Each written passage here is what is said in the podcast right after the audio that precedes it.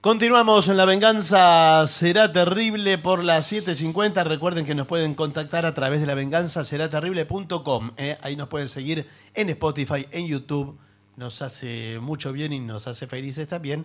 Que se suscriban ahí porque es gratuito. Le dan al botón suscribirse y, y nos, nos facilita muchas cosas. El tema de hoy es la conjura de Cayo Pisón. Así que vamos a ubicarnos en el año 65 después de Cristo. Eran los tiempos de Nerón en Roma. Nerón era el emperador. A comienzo de aquel año 65, varios opositores a Nerón quisieron asesinarlo, discúlpeme. Los instigadores eran nobles, senadores y soldados dirigidos por Cayo Calpurnio Pisón, que aspiraba a ser designado sucesor de Nerón. Nerón vivía aterrado, era muy supersticioso y había muchas señales que, según algunos intérpretes, presagiaban malos acontecimientos para el emperador. Durante muchas noches, por ejemplo, ¿no? se vio un cometa en Roma. Ah, ah. Según la creencia popular, aquello significaba la caída de los gobernantes.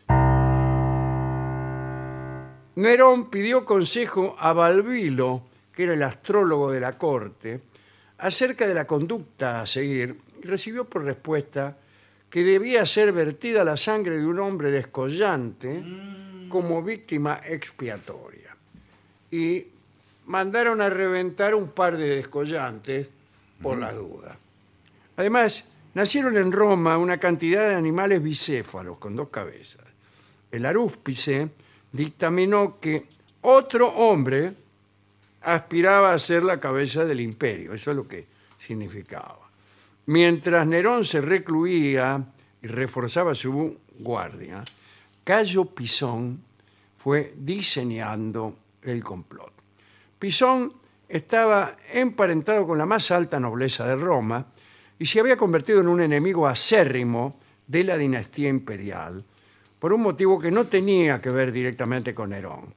Muchos años antes, el emperador Calígula había humillado a Pisón al tomar por unos días a su esposa, a la esposa de Cayo Pisón, para amarla. Bueno, Después del ultraje, Pisón y, y la mujer de, de su, Calígula. su mujer, digamos, fueron desterrados. ¿Y por qué lo desterraron a él?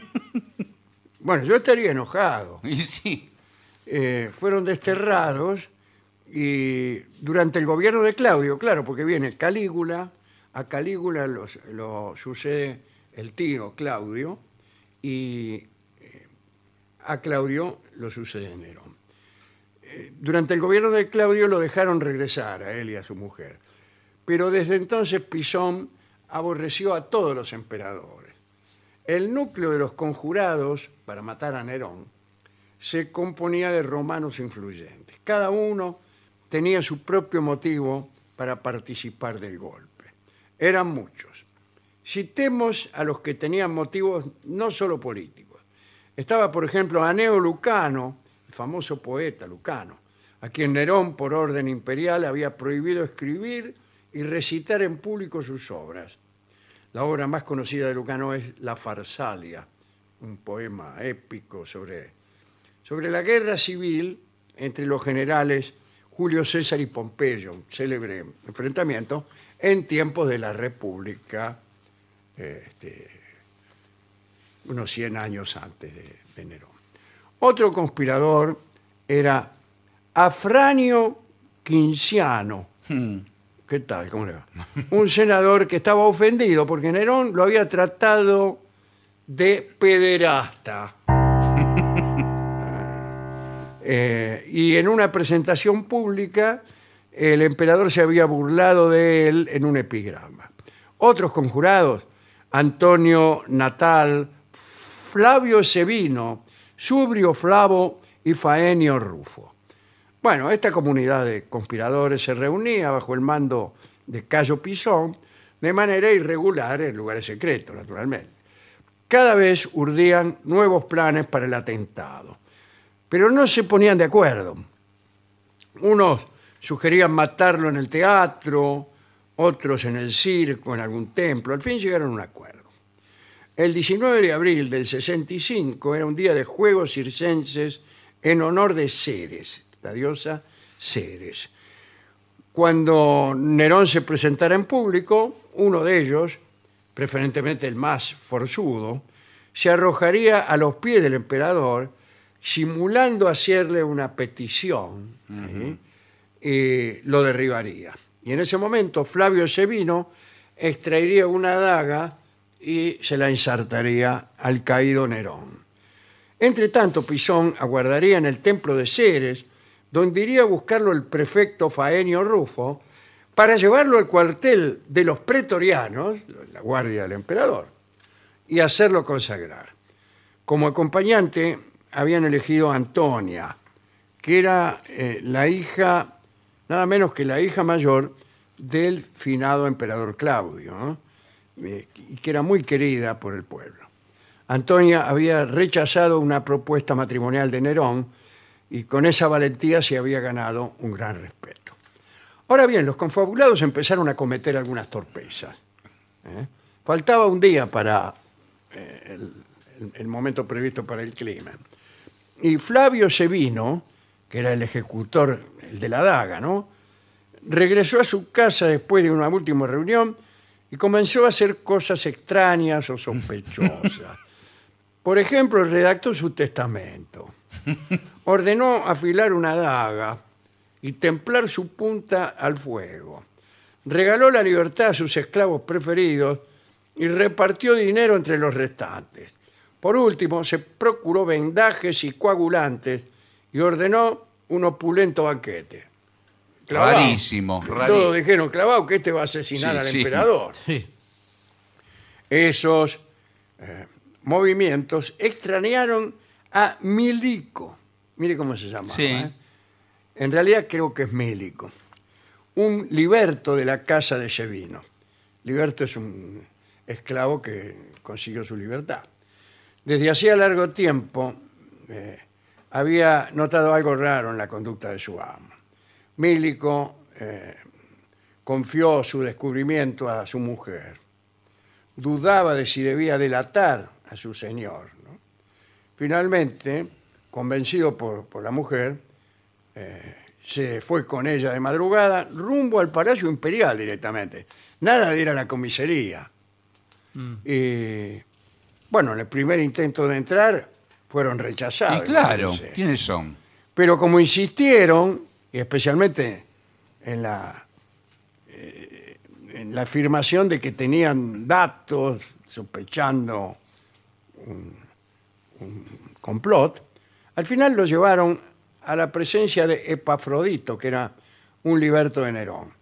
Y Epafrodito se aterró al oír estas noticias.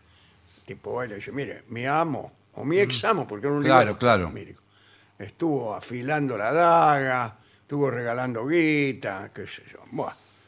Eh, los, lo sacaron de la cama a Nerón y lo llevaron ahí donde estaba Mílico y como prueba de su denuncia mostró el puñal. Ah, lo tenía él Lo por ahí. tenía él recientemente afilado. Nerón le creyó todo. Tras una serie de indagaciones empezaron las purgas. Discúlpeme Claro, la expresión. Un grupo de soldados partió hacia la casa de Pisón para arrestarlo. Cuando los guardias llegaron, lo encontraron muerto. No. Claro, porque alguien le dijo que había sido delatado y se había cortado las, las venas. Claro. Nunca se supo de qué modo llegó Cayo Pisón a enterarse de que la conspiración había sido descubierta. Yo le dije, livianamente, alguno le dijo, pero ¿quién Sí, le dijo? ¿Y sí. cómo, Claro. cómo se Y alguien que estaba en el palacio. Claro. 18 de los 40 conjurados fueron ajusticiados. Más bien fueron obligados a suicidarse, ¿no? Uno de ellos fue el poeta Lucano.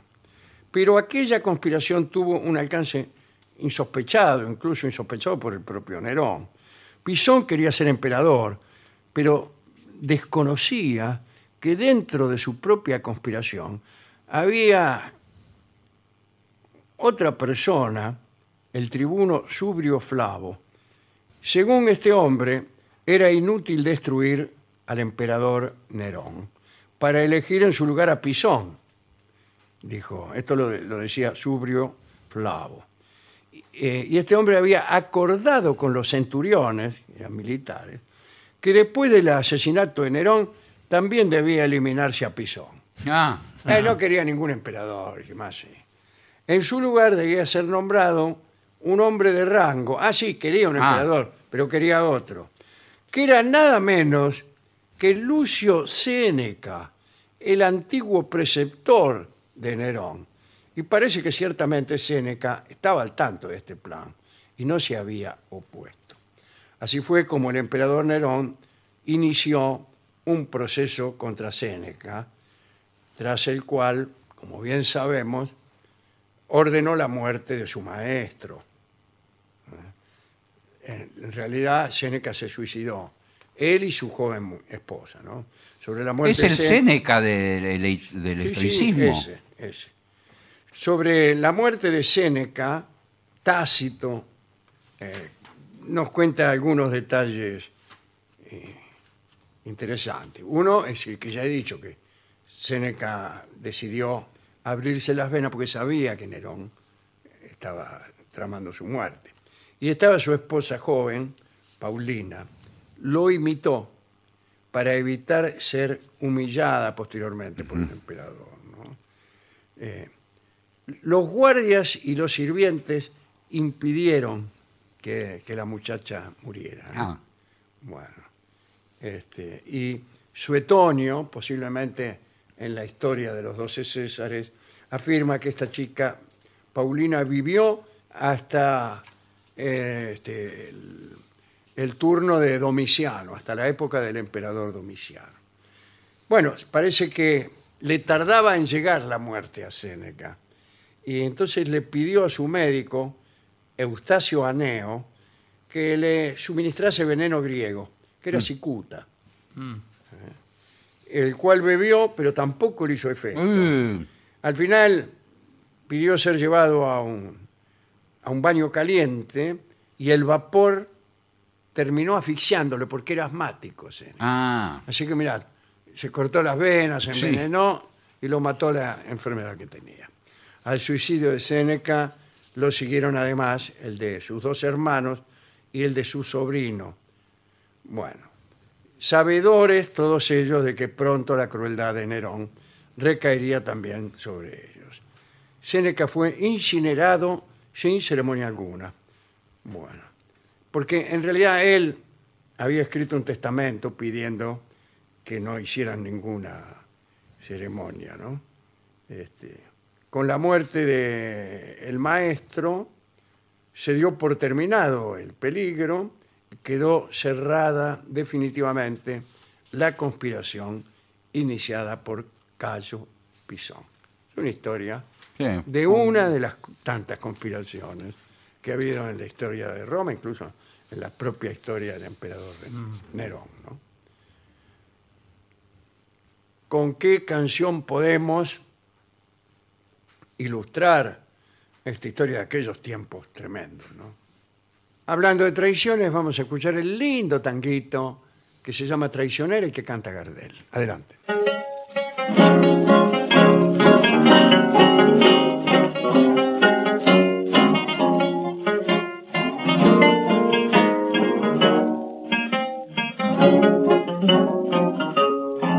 Un ciego con una piba, limosna pidiendo más, rascando el viejo una viola y tarareando un botán. La piba con voz tristona acompaña a su patrón.